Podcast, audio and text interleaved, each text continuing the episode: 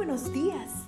Gracias por estar con nosotros en este bendecido día. Ven y juntos aprendamos y realicemos el estudio de nuestro matinal titulado Nuestro maravilloso Dios. Te invitamos a recorrer con nosotros las promesas que el Señor tiene para ti el día de hoy.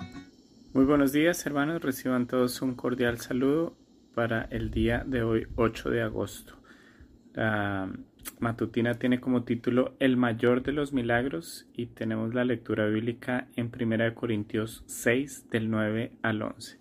Y dice así, ¿no saben que los malvados no heredarán el reino de Dios? No se dejen engañar, ni los fornicarios, ni los idólatras, ni los adúlteros, ni los sodomitas, ni los pervertidos sexuales, ni los ladrones, ni los ávaros, ni los borrachos, ni los calumniadores, ni los estafadores heredarán el reino de Dios. Y eso eran algunos de ustedes. Primera de Corintios 6, del 9 al 11. Nuestro texto de hoy no pareciera ser muy apropiado para comenzar el día. En solo cuatro líneas hay suficiente maldad como para erigir un salón de la fama, o más bien un salón de la infamia, con sede en la antigua ciudad de Corinto. La ciudad de Corinto era tan pervertida que su estilo de vida llegó a ser fuente de inspiración para toda suerte de sobrenombres. Así, por ejemplo, se llamaba muchacha corintia a una mujer de mala vida y corintio a un libertino o a un borracho. En esa misma línea, Corintianizar era lo mismo que llevar una vida depravada. Su grado de perversión llegó a tal extremo que unas mil prostitutas ejercían su oficio en el templo dedicado a la diosa Afrodita. Esas sacerdotisas atraían a millares de turistas, con lo cual aumentaba la riqueza de la ciudad y además su grado de corrupción, como lo diría Paul W. Marsh perversión sexual en nombre de la religión.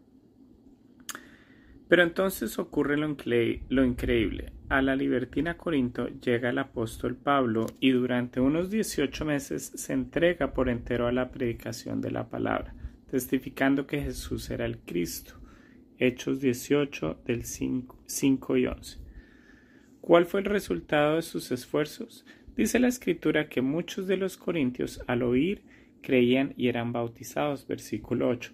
Al final se estableció una iglesia cristiana en el mismo trono de la depravación moral. ¿Puede haber algún milagro mayor que este?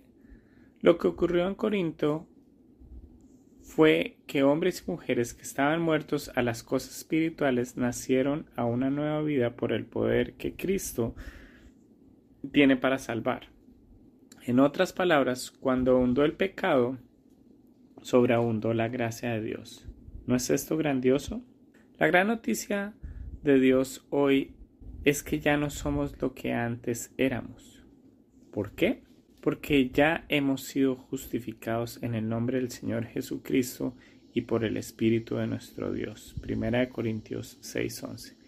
Y el mayor de los milagros es que no importa lo que tú hayas sido, Dios te puede cambiar en este instante.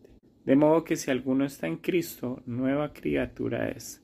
Las cosas viejas pasaron, todas son hechas nuevas. Segunda de Corintios 5:17.